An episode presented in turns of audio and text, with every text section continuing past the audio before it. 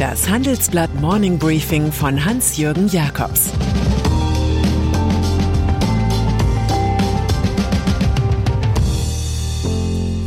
Guten Morgen allerseits. Heute ist Donnerstag, der 6. Mai. Und das sind heute unsere Themen. Der Ruf nach dem Ostseeurlaub. Kryptowährungen als Umweltsünder. Die Big Four sind nicht mehr unter sich. Corona-Lockerungen. Der Erfolg hat viele Väter, die Niederlage aber ist eine Weise. Und so reklamiert Kanzleramtschef Helge Braun, wie zu erwarten, den Erfolg sinkender Infektionszahlen für die Bundesregierung. Die Bundesnotbremse sei's gewesen. Andere wiederum verweisen auf den Effekt endlich gestiegener Impfquoten. Wie auch immer, die Bundesländer überbieten sich jetzt nicht mehr mit Brückenlockdown und anderen Verschärfungen, sondern mit immer kräftigeren, grundrechtsfreundlichen Lockerungen. Bei einer Inzidenz von unter 100 macht Bayern beispielsweise vom 21. Mai an Campingplätze, Ferienwohnungen und Hotels auf. Völlig geimpfte Tagesausflügler und Zweitwohnungsbesitzer dürfen wieder nach Mecklenburg-Vorpommern. Und in Schleswig-Holstein können geimpfte, Genesene und Getestete ab dem 17. Mai Gaststätten und Hotels frequentieren. Der Ostseeurlaub ist also für viele gerettet. In Kraft bleibt zunächst die bundesrechtliche nächtliche Ausgangssperre. Das Bundesverfassungsgericht lehnte einige Eilanträge dagegen ab. Patentschutz Vielleicht war es die Corona-Not in Indien, vielleicht machten die lauten Proteste von Nichtregierungsorganisationen Eindruck, jedenfalls rücken die USA von bisherigen Positionen ab und plädieren nun für eine zeitweilige Aussetzung des Patentschutzes. Das Ausmaß der Pandemie erfordere außerordentliche Schritte, erklärt die US-Regierung. Deshalb unterstütze man nun die von der Welthandelsorganisation WTO vorgeschlagene Ausnahmeregelung. Zwar glaube man weiter an den Schutz geistigen Eigentums, Ziel sei aber, so viele sichere und wirksame Impfungen so schnell wie möglich zu so vielen Menschen wie möglich zu bringen, erklärt die Handelsbeauftragte Catherine Tai. Human Rights Watch kann es gar nicht fassen und schreibt von riesigen und unglaublich willkommenen Nachrichten, die in manchen Pharmafirmen für Entsetzen sorgen. Kryptowährungen Bargeld ist zwar durch Inflation gefährdet, ansonsten aber handelt es sich um ein ausfallsicheres Zahlungsmittel, da es an den Notenbanken hängt. Sogar Regierungen können pleite gehen, aber Zentralbanken nicht, sagt Benoit Curé, Leiter des Innovationszentrums der Bank für internationalen Zahlungsausgleich BIZ und früher im Direktorium der Europäischen Zentralbank EZB. In seinen Kreisen ist man über den Boom der 2008 entstandenen Kryptowährungen beunruhigt, die fern der Geldpolitiker immer mehr spekulativ angehauchte Investoren begeistern. Und so soll künftig elektronisches Zentralbankgeld das Cash ergänzen.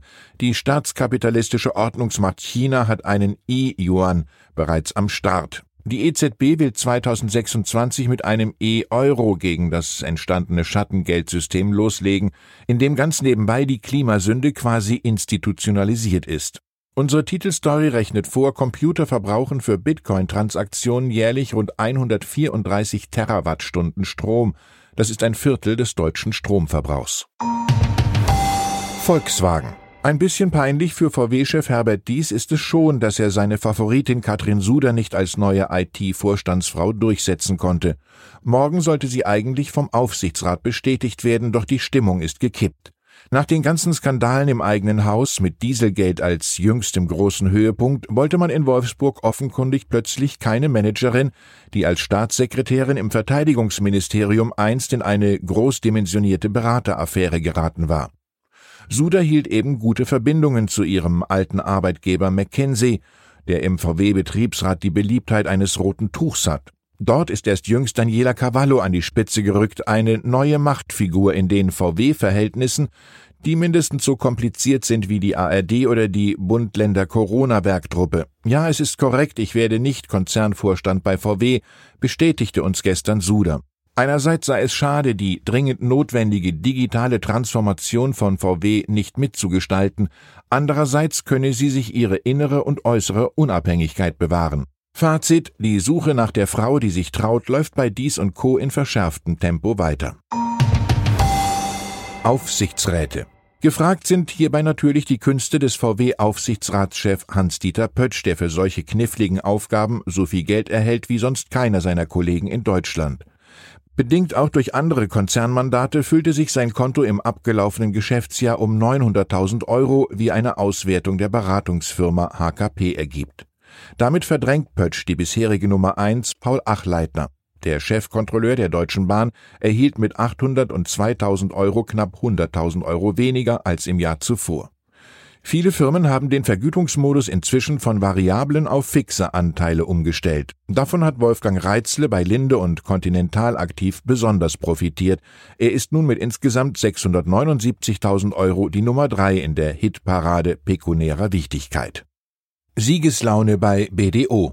Wann immer Großkonzerne Aufträge an Wirtschaftsprüfer zu vergeben haben, erschienen vier Firmen gesetzt zu sein: EY, KPMG, PwC und Deloitte. Der DAX war ihr exklusives Revier, doch nun hat der Softwareriese SAP den Machtmythos der Big Four durchbrochen und überraschend BDO angeheuert. Vorstandschef Holger Otte ist in Siegeslaune. Natürlich streben wir an, ein weiteres Mandat innerhalb des DAX 30 zu erreichen. Offenbar scheint die Lage günstig, weil EY durch die unrühmliche Rolle im Wirecard-Skandal jede Menge Kredit verspielt hat. So entzog die Deutsche Telekom den Stuttgartern wieder das zuvor erteilte Mandat, Trost spendet Winston Churchill. Erfolg ist die Fähigkeit, von einem Misserfolg zum anderen zu gehen, ohne seine Begeisterung zu verlieren. Und dann ist da noch Jeff Bezos mit Amazon ein Oligopolist der globalen Online-Güterversorgung und mit Blue Origin auch noch Raumfahrtpionier.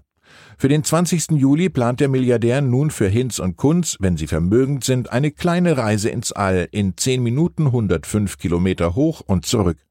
Zur Verzückung der luftigen Gemeinde lässt Bezos bis zum 12. Juni einen Platz in der Crew online versteigern.